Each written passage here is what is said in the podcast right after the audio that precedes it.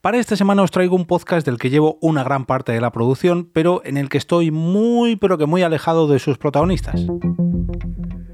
Te damos la bienvenida al otro lado del micrófono. Al otro lado del micrófono. Un proyecto de Jorge Marín Nieto, en el que encontrarás tu ración diaria de metapodcasting con noticias, eventos, herramientas o episodios de opinión en apenas 10 minutos. Yo soy Jorge Marín y comienzo la semana con un nuevo lunes podcastero aquí, al otro lado del micrófono. Como sabéis, todos los lunes me gusta traeros una nueva recomendación y esta, la de esta semana, os llega gracias al patrocinio de Fivecast, la red social donde podréis colgar vuestros, colgar o consumir vuestros podcasts favoritos, pero en un pequeño formato, tan pequeño como son 5 minutitos. Os invito a descubrir esta plataforma de audio, esta red social de audio, entrando en 5 y allí también podéis escuchar este Metapodcast diariamente. La recomendación de esta semana es un tanto especial, em, ya que es un podcast en el que llevo trabajando, si no me equivoco, ya cuatro años. Eh, sí, cuatro años, pero del que, digamos, mm, solamente estoy entre bambalinas. Pese a que salgo en todos los episodios presentándolo, doy paso a los verdaderos protagonistas de cada episodio, pues eh, yo hago la edición, yo hago la producción, pero ni siquiera me relaciono con las personas que salen habitualmente como protagonistas. Con alguno de sus componentes sí, ahora veréis a lo que me refiero, pero no con los protagonistas. Yo estoy hablando del podcast de los desayunos informativos de Europa Press. Europa Press es la agencia de noticias donde he trabajado en los últimos 15 años y ahora pues también hago sus podcasts fuera de la empresa.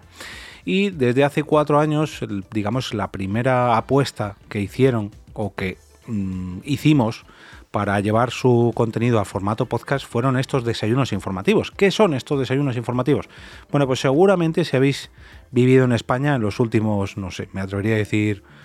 20 años probablemente, os habéis cruzado con estos desayunos informativos seguro, seguro, segurísimo, aunque sea en un pequeño de refilón, en alguna declaración, en algún canutazo, en alguna en algún algún titular de algún político, los habéis tenido que ver seguro, porque cada vez que hay uno, raro es que no aparezca en los informativos la frase que ha dicho el político de turno, el invitado de turno, eh, y que recorre pues casi todos los medios de información.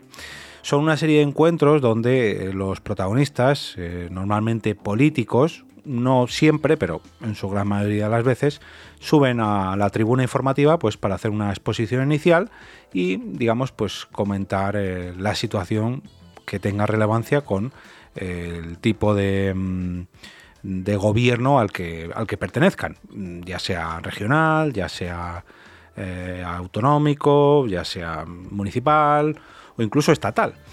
También hay otro tipo de desayunos, en este caso deportivos o desayunos informativos de Andalucía, pero hoy vengo a hablaros de los desayunos informativos a secas, por así decirlo. ¿Por qué? ¿Por qué os traigo este podcast? Porque el último episodio, o hace dos ya, cuando estemos grabando esto, si no me equivoco, he cumplido ni más ni menos que 100 desayunos informativos en formato podcast. Todavía recuerdo con bastante cariño y con bastantes nervios el primero de ellos, que fue con el político ex líder de Ciudadanos, Albert Rivera. Y la verdad que cuando por fin eh, mi trabajo decidieron apostar por el formato podcast y me encargaron pasar estos desayunos informativos al formato podcast para llevarlo a todas las plataformas de podcasting,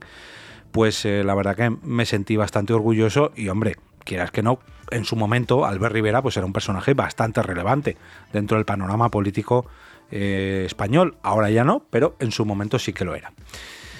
Como os indicaba, por aquí pasan multitud de políticos de casi cualquier ámbito. Voy a hablar de los últimos que han pasado, por ejemplo, Mercedes González, la delegada del gobierno en Madrid, Adrián Barbón, el presidente del Principado de Asturias, Félix Bolaños, el ministro de la Presidencia, Relaciones con las Cortes y Memoria Democrática, Mónica García, la portavoz de Más Madrid en la Asamblea de Madrid, Concha Andreu, la presidenta perdón, del Gobierno de La Rioja,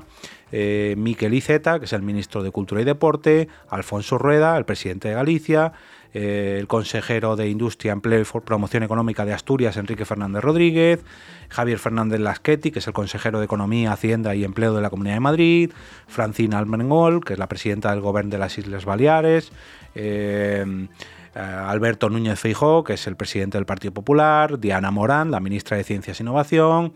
en fin, yo creo que casi todos los ministros que estén gobernando, la gran mayoría de presidentes de cada una de las regiones de España, eh, no sé, incluso vicepresidentes del gobierno,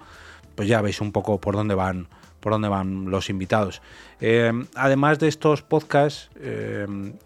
además de estos desayunos, perdón, también hay otro tipo de eventos de Europa Press que también entran dentro de este canal llamado Desayunos Informativos, que son los eh, pues eventos más relevantes que organiza esta agencia de noticias. Y me gustaría exponerlo aquí porque mm, hay una cosa que últimamente ronda la política y es que bueno, la política o la prensa, mejor dicho, y es que se resume cualquier intervención de, cualquier político en una sola frase, en un titular, en un... Sí, luego tú puedes profundizar y, te puedes leer todo lo que ha dicho ese político o verte el vídeo en completo, pero normalmente mm, el político también juega un poco a decir una burrada por todo lo alto un titular bastante jugoso y eso es lo único que aparece en todos los medios. Los medios también juegan a este juego, ojo. Pero yo quiero llamar un poquito más a la cordura y para ver qué, quieren decir exactamente los políticos. Estos podcasts duran una hora, una hora de intervención, dividido en una exposición inicial del invitado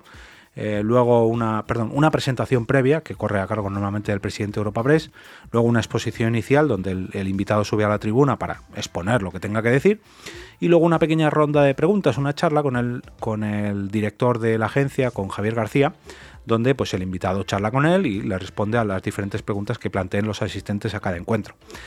Y en esa hora, lógicamente, el político tiene mucho más tiempo para explicarse y explayarse bien sobre todo lo que quiere decir Ojo, dentro de esa hora también suelta muchos titulares, pero también da, expone con, mayor eh, relajación pues todo lo que quiere decir y no te quedas solamente con un titular o con un párrafo de todo el discurso que ha dicho. Yo creo que para todo aquel que esté interesado un poco en la política o al menos en,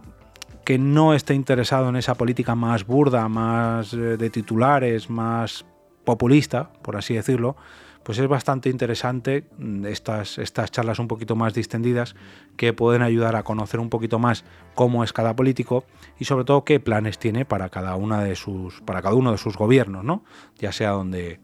donde le toque gobernar.